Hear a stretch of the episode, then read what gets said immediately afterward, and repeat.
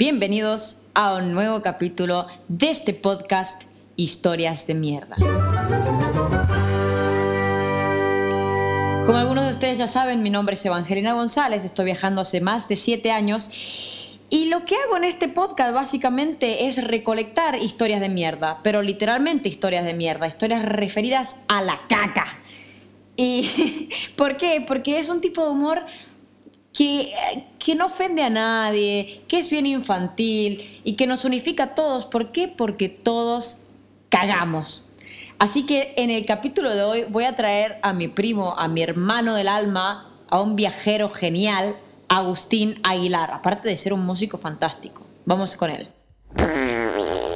Bueno, bienvenidos al tercer capítulo de este podcast Historias de Mierda, donde básicamente contamos todas las historias referidas a la materia fecal. Ahora estoy con mi primo Agustín Aguilar, que es un, un músico excelente, un saxofonista de la puta madre. Hola Agustín, ¿cómo estás? Hola Eva, ¿qué onda? Eh, ¿Estás preparado para contarme algo, una historia? ¿Tenés alguna historia en mente? Upalala, se me vienen dos a la cabeza así al hilo. Y una te incluye a ti, bendita uh. hija del cielo. ¿Dejamos eso para el final? Bueno, dale, dejamos eso para el final. me encanta, me encanta. Eh, contame, Agustín, ¿dónde, dónde, ¿dónde sucede esta historia?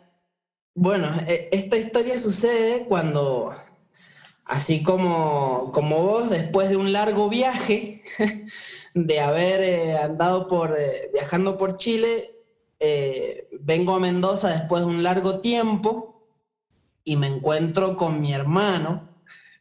Tu hermano Renzo, que ya tendremos pronto en el, en el podcast. Mi hermano Renzo, exactamente. Y así que yo venía de un viaje muy liberador. Debo decir que era bastante liberador el viaje, de esos viajes en los que te animás a soltar todas las, creencias limitantes, todos los bloqueos posibles que puedas llegar a tener en tu mente. Entonces dije, bueno, ya yo ya venía muy preparado para, para enfrentar cualquier cosa. Y bueno, tuve que enfrentar a la misma mierda. A la misma eh, mierda, te enfrentaste. A, la misma mierda. Ah, Así que nada, resulta que llegué a mi casa, Tenían toda la comidita preparada, todo calentito. Ah, qué lindo volver a casa. Listo. Sí, listo para sentarse a la mesa, tomar un vinito rico, pero antes, no antes, yo me estaba haciendo caca.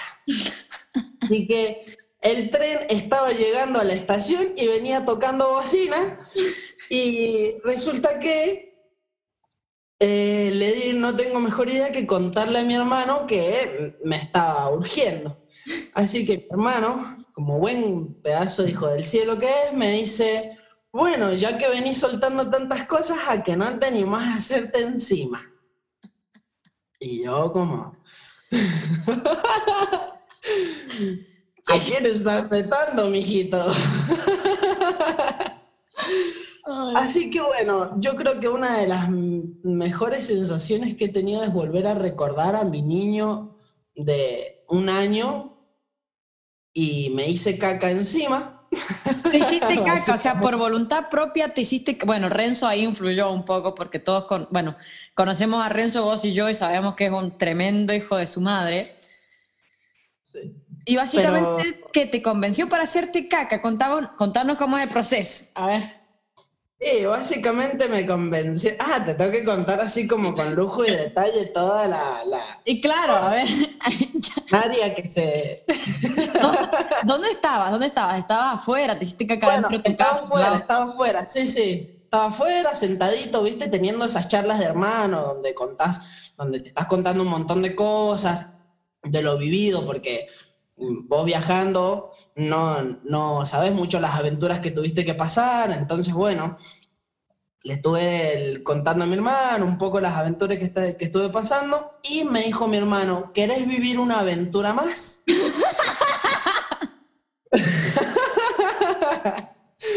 entonces bueno, básicamente dije, bueno, está bien, vamos a vivir una aventura más.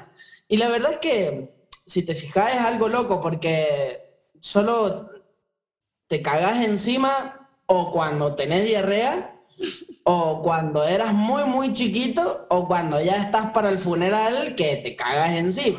Exacto. Así que dije, bueno, lo vamos a hacer voluntariamente. Y la verdad que por suerte no era una de esas aguaditas, sino era bien contundente. Así que no dejó. bien sólida estaba la situación. Ajá, bien sólida estaba la cuestión aventuresca, así que. Oh my God. Así que nada. Mm, decidí cagarme encima, pero fue una de las sensaciones más hermosas que he sentido. Escúchame, Agustín, ¿qué hiciste con la ropa? Porque no te cagaste encima no, desnudo. No, no, me cagué toda la ropa también. sí, sí, vas a hacerla completa, hacerla completa, nena. Eh, así que que mm, tuve que después, al mismo tiempo que me fui a bañar, eh, y bueno, limpiar eh, las bendiciones del pantalón.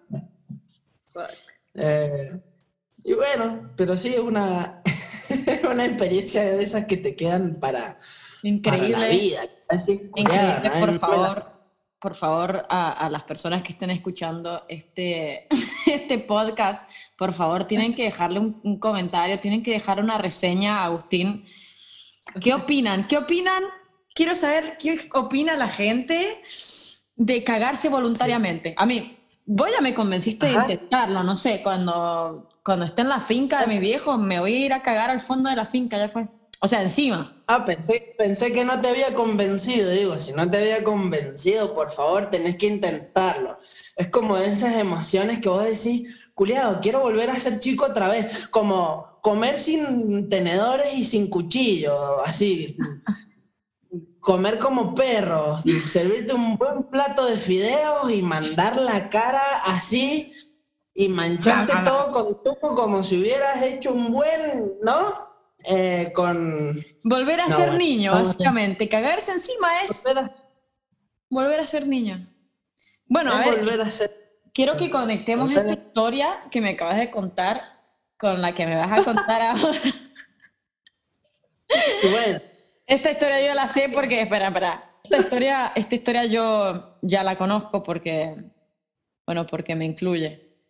Así que, Agustín, te voy a dejar contar un secreto, básicamente, ¿no? Porque, bueno, igual era re chiquita, vas a ver.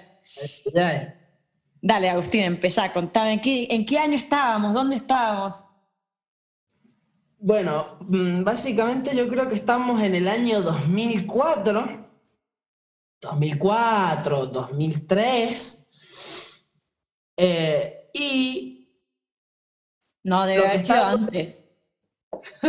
¿Cómo? Debe haber sido antes. Yo creo que tenía cinco años, seis años. Yo habré tenido seis años. ¿Tú? Sí. Bueno, ponerle que fue entonces en el año 2002. Ahí, para que cierre en un número bonito, el 22 me gusta. Así que, eh, entonces, nada, con la Evangelina éramos muy, muy amigos. Siempre ella se venía eh, los fines de semana en las vacaciones, o una semana entera, o yo me iba para, para su finca. Y resulta que, bueno, ella esta vez se vino para mi casa. Eh, y estábamos jugando y me dice, esperen, esperen, esperen eh, tengo, que, tengo que ir a hacer algo. bueno, la cuestión es que mm, ahí yo mm, vemos y decimos, ¿qué? ¿Dónde está la Evangelina? ¿Dónde está la Evangelina? Nosotros teníamos un eh, lugar donde, donde dormía nuestro perro, que eh, acá le llaman canil del perro, ¿no? Era un canil muy bonito, donde había, estaba la cucha del perro y qué sé yo. Así que, mm, bueno, vengo caminando por el parque, porque mi casa tiene un parque, y entonces me topo con el canil de la perra, y no solo me topo con el canil de la perra, sino me topo con la Evangelina ahí muy tranquilita, mirando los cielos y mirando eh, los pajarillos para arriba, pero la Evangelina tenía eh, los pantalones abajo, así como Dios la crió, Y se estaba echando un sorete, pero que ni te cuento. Estaba cagando enfrente del canil del perro. Estabas cagando adentro del canil del perro. Eso no lo sabía. Así que bueno, no me imagino quién eh, tiene que haber limpiado, ¿viste? A quien le ordenan que siempre vaya a limpiar la caca del perro. Oh eh, tuvo que limpiar la caca también de la Evangelina y todos los porotos que comió el día anterior y todo. Agustín, te cagué, te cagué la cucha del perro. Me cagaste la cucha del perro. No, por suerte es como que estaba un alambrado que era el canil del perro y adentro estaba la, cucha del perro. Vos eh, cagaste al lado de la cucha del perro, pero dentro del recinto Ah. eh, eh, privado, digamos. de- del Ah, digo, bueno, le cagué adentro de la cucha, no te lo puedo creer, soy, un hijo, soy una hija de puta. No, bueno, menos mal. Voy a utilizar, voy a utilizar. dice. Que no me animo, a que no me animo, sí, te cago acá nomás, dice la Evangelina. Bueno, quiero esperar, esperar, déjame defenderme de esta historia, por Dios. Ah, era muy chiquita, yo vivía, vivía, vengo de una finca, o sea, en mi finca se caga todo el tiempo afuera de- del baño. Me acuerdo que éramos siete personas en mi casa cuando yo tenía esa edad. Eh, así que la mayoría, la mayor parte del tiempo había que cagar afuera si querías cagar en tiempo, ¿me entendés? No cagarte encima como hizo Agustín. Entonces, parece que, a ver, yo quiero razonarlo de esa manera y no de que no había entendido las leyes sociales hasta los siete años, ¿me entendés? Eh, espero que haya sido así. Bueno, igual después te pasaste las leyes sociales también por donde sabemos, ¿no? Sí, sí, sí, sí, sí, después, pero ya, ya de forma voluntaria, ¿no?